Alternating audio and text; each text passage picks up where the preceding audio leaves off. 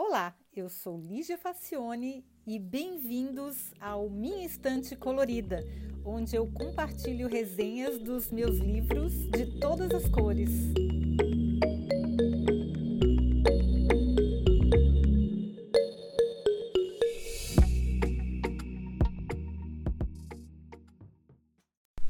Olá!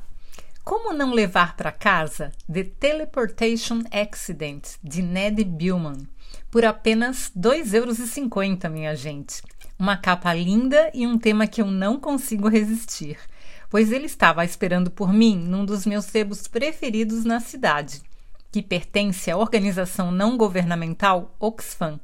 As várias lojas espalhadas por Berlim geralmente vendem roupas, sapatos, louças, acessórios e objetos diversos, mas essa em Schöneberg é especializada em livros. Maravilhosa, eu sou fã. Pois eu nunca tinha ouvido falar nesse autor britânico, mas uma rápida pesquisa mostra que ele já ganhou vários prêmios e olha, bem merecidos. A história maluca é cheia de reviravoltas, mistérios, plot twists e partes engraçadas. Um primor de criatividade. O protagonista, Egon Löser, é um sujeito mais sem noção da história. Totalmente autocentrado, egoísta, alienado e não especialmente carismático, o moço vive em Berlim nos anos 1930. Os pais morreram num acidente de carro. Egon não entra em um, exceto em casos extremamente necessários e mesmo assim nunca no banco da frente por causa disso. Só que ele não parece ter muito, muitos problemas com dinheiro, apesar de ele não ser rico.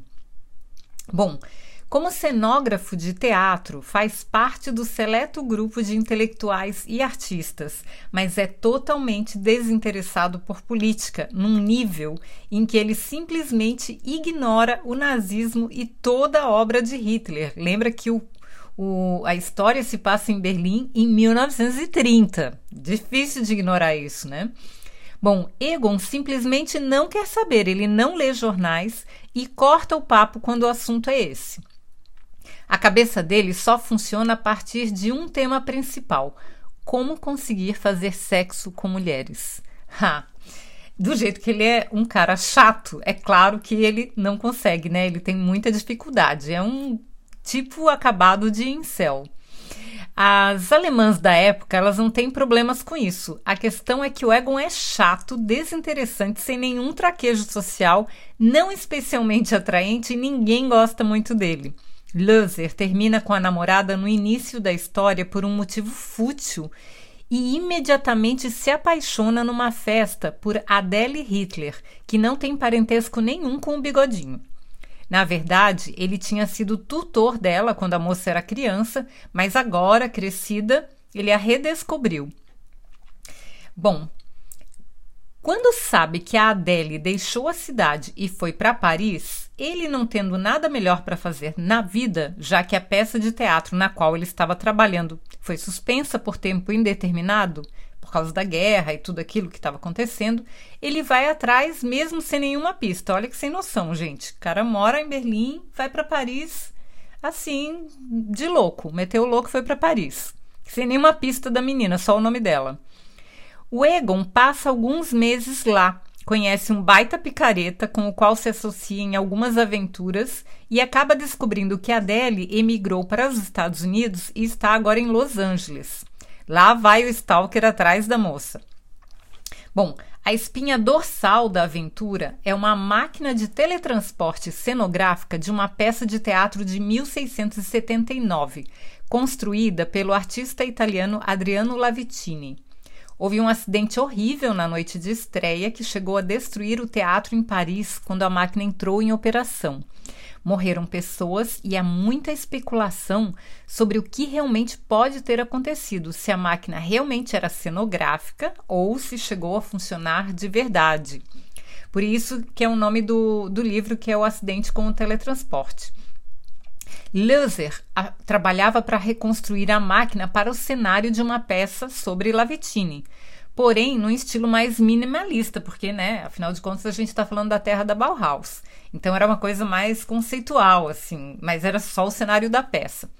Mas, por causa da ascensão do nazismo e a situação tensa da Alemanha naquela época, ele teve que abandonar o projeto. O diretor do, da peça resolveu mudar o tema e fazer outro tema, e por isso que ele foi acabou indo para Paris. E aí, em Paris, ele consegue mais algumas informações sobre o tal Lavitine, que é o que fez a máquina do tempo original, que é da história onde se passava a peça que ele estava trabalhando. Mas a sua prioridade é encontrar o seu objeto de desejo, que é a Adele. Em Los Angeles, ele conhece muitas pessoas e acaba descobrindo o paradeiro da moça.